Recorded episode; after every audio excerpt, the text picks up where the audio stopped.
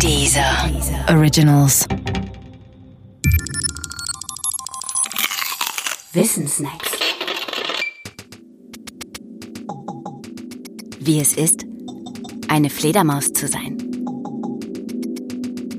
Fledermäuse beherrschen die Echoortung.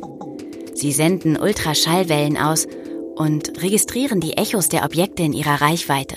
Ihre Gehirne errechnen aus den Ausgangsimpulsen und den Echos Abstand, Größe und Bewegung eines Objekts.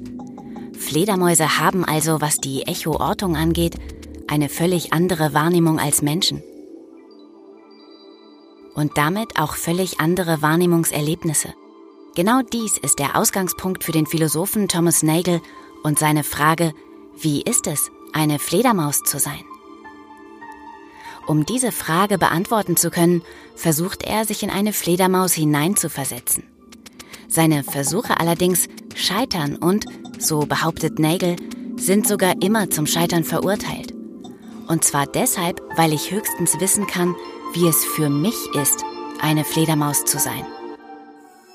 Ich weiß aber niemals, wie es für eine Fledermaus ist, eine Fledermaus zu sein.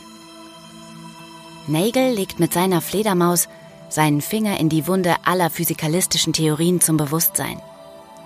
Physikalistisch meint, alles, was es gibt, ist physisch, also materiell energetisch.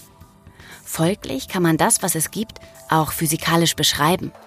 Alles andere folgt daraus. Nagel behauptet nun, die physikalistischen Theorien seien prinzipiell unvollständig und können deshalb einen sehr wichtigen Aspekt niemals einfangen nämlich den Aspekt, dass es sich irgendwie anfühlt, Bewusstseinszustände zu haben und gleichzeitig zu wissen, dass es meine Zustände sind. Anders als die Zustände etwa eines Rechners, die sich über die Beschreibung seines Speicherinhalts charakterisieren lassen, haben meine psychischen Zustände einen zusätzlich qualitativen Gehalt. Dass sie nämlich meine Zustände sind und nicht deine. Die Qualität dieser Zustände besteht darin, dass es irgendwie ist, sich in diesen Zuständen zu befinden. Nagels Fledermaus ist sehr berühmt geworden.